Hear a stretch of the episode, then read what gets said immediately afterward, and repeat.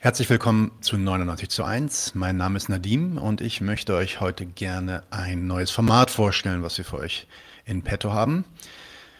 Durch die Arbeit bei 99 zu 1 und die ganzen Debatten und Diskussionen, die sich daraus immer wieder ergeben, haben wir vor allem eins gemerkt. Man begegnet immer wieder denselben Argumenten.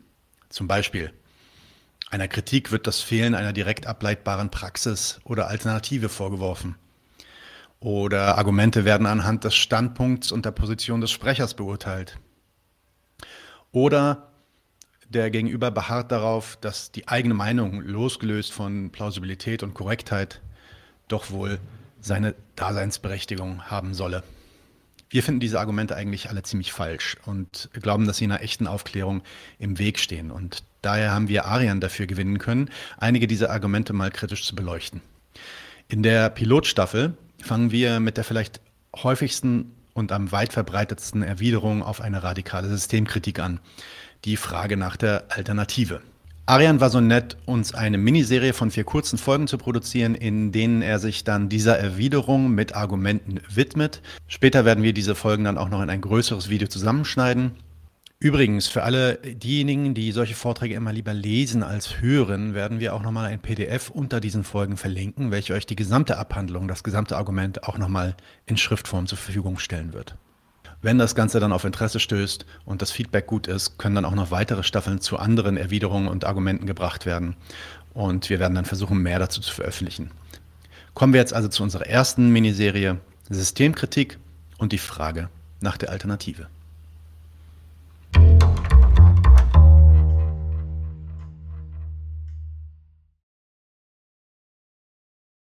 Hallo zusammen, mein Name ist Arian und das hier ist mal ein erster Versuch, sich außerhalb der üblichen Reihe von 99 zu 1 mit Reaktionen zu beschäftigen. Mit Reaktionen zu beschäftigen, die üblicherweise als Antworten auf linke Kritik, auf Systemanalyse, auf Systemkritik hierzulande üblich sind und zu überlegen, was man eigentlich dazu sagen kann.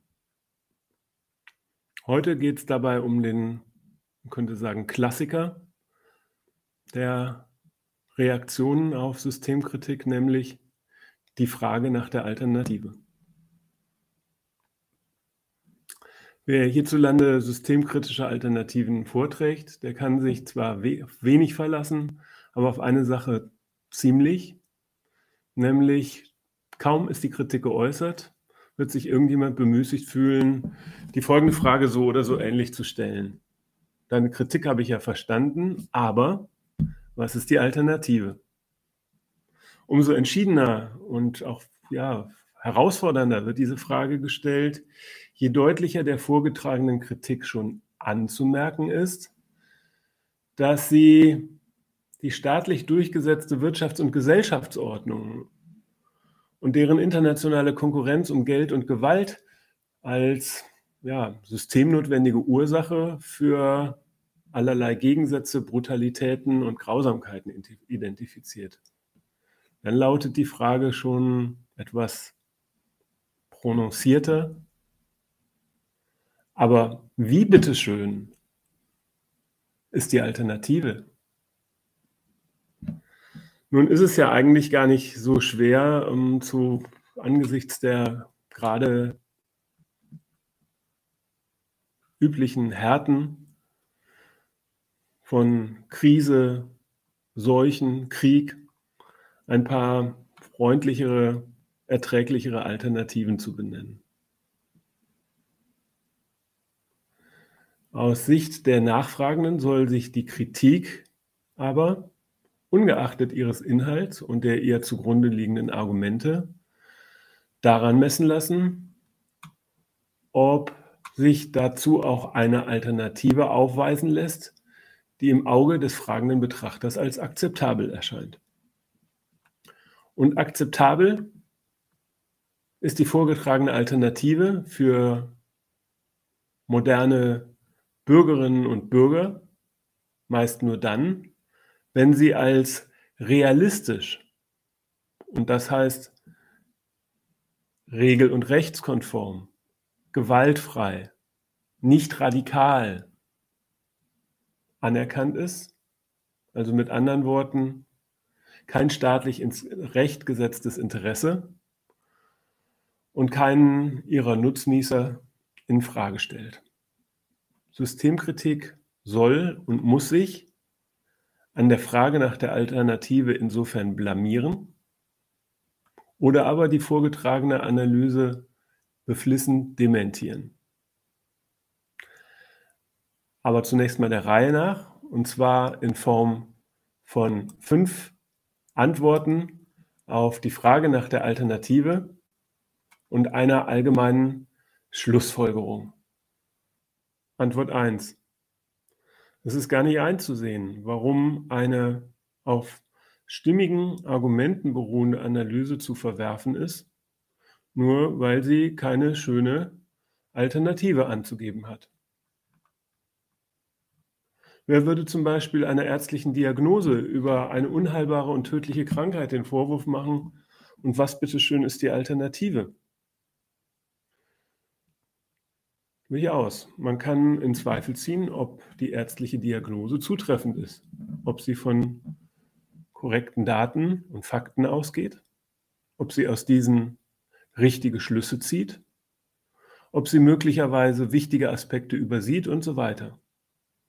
Ganz sicher aber ist die ärztliche Diagnose von einer unheilbaren und tödlichen Krankheit nicht deshalb falsch, weil in ihr noch keine bessere Alternative enthalten ist. Und selbst in diesem schlimmsten aller Fälle ist eine alternativlose Diagnose, eine alternativlose Analyse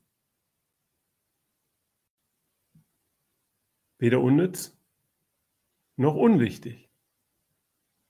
Im erwähnten Beispiel bewahrt sie einen Patienten zumindest davor,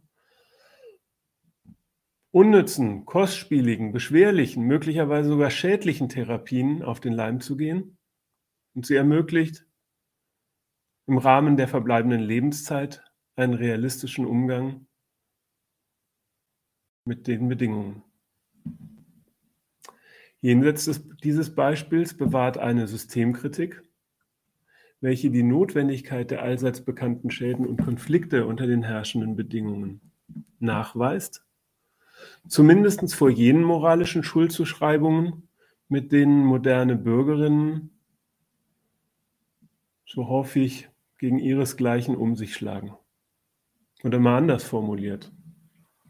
Wer würde eigentlich schon gegen Sozialschmarotzer, Arbeitsscheue, asoziale, kriminelle Ausländer, Politikversagen, Missmanagement, Spekulanten und vor allem gegen das feindliche Ausland und deren böse Führer in Moskau und Peking so hetzen, wenn, ja wenn, ihm oder ihr bewusst wäre, dass